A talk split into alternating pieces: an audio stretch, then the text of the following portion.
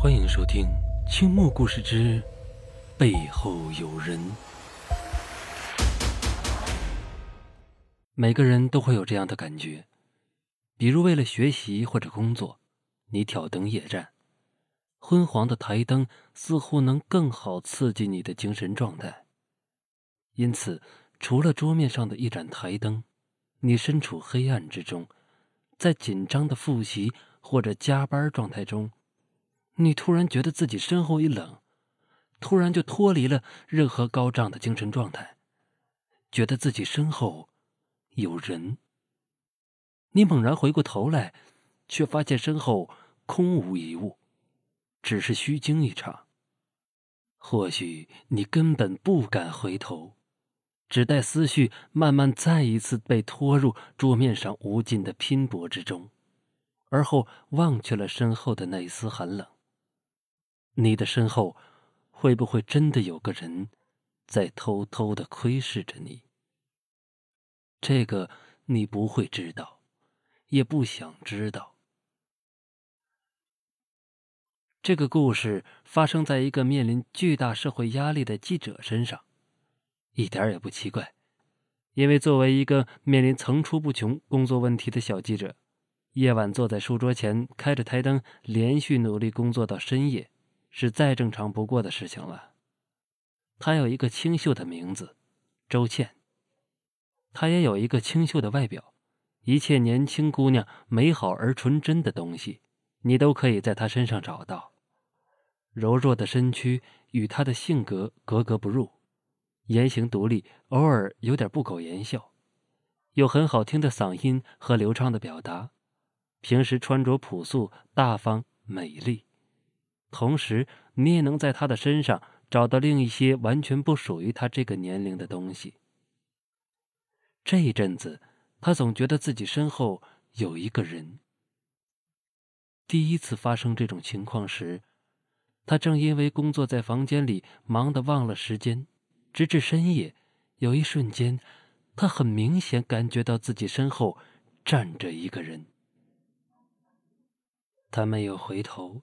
因为他正专注于眼前的一个案件资料，但是他也没有感到害怕，因为他以为是亲爱的妈妈进来看看，又怕打扰到自己，因此才在身后久久驻足而不出声。妈妈就是这样温柔细心，因此他先开口了：“妈，不用担心我，你先去睡，我待会儿就好。”然后他感觉到背后的人动了几步。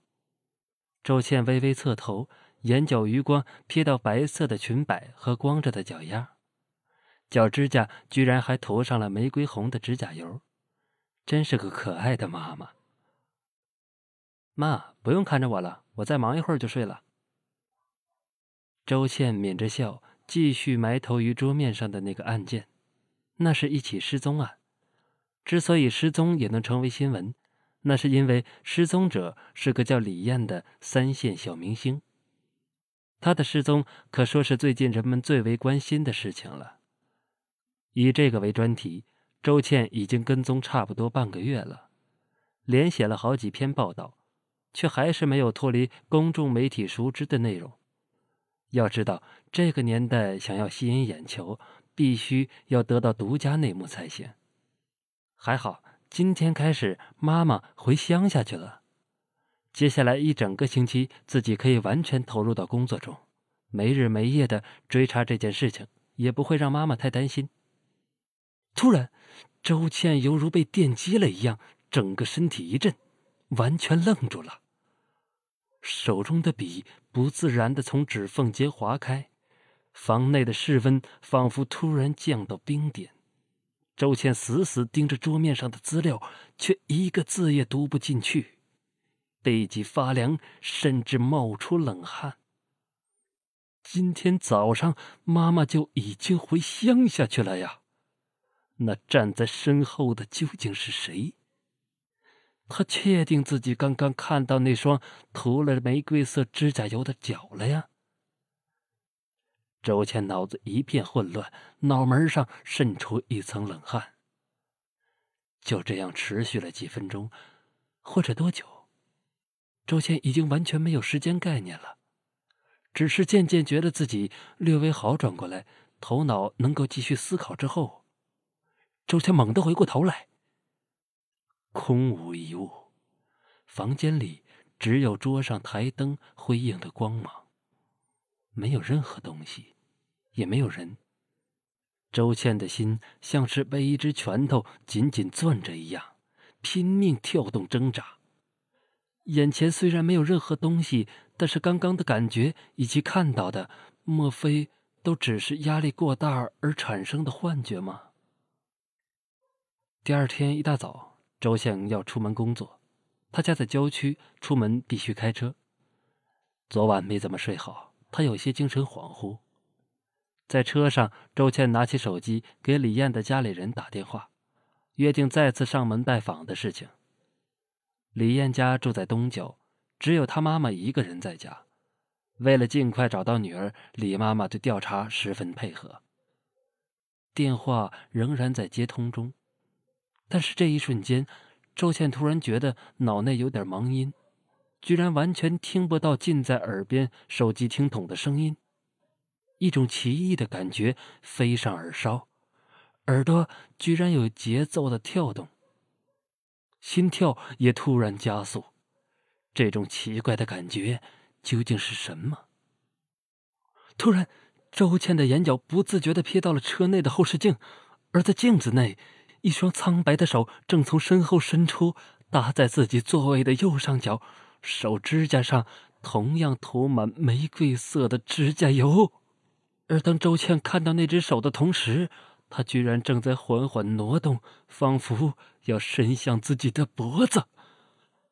周倩吓了一跳，一着急，方向盘用力向右一打，车身猛烈摇晃，向右边摆了过去，眼看就要偏离车道。周倩连忙去踩刹车，但是，一脚狠狠的踩下去，车子居然没有任何减速的反应。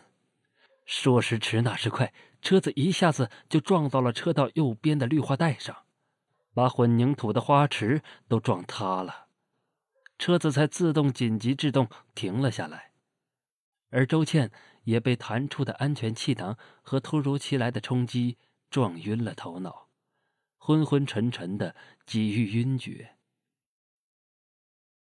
半个小时后，周倩身上披着外套，在跟交警幺二零。还有现场保险理赔人员协商沟通之后，疲惫不堪的呆坐在路边，看着自己的车被拖走。因为觉得自己没受什么伤，待会儿还要继续工作，因此他也没有想要去医院做检查，只是回想起刚刚从身后伸出的那只手，不禁觉得心惊肉跳，身上也一阵阵的冷。究竟？是什么东西缠上自己了？这时，一个年纪相仿的男子走了过来，递给周倩一杯热饮。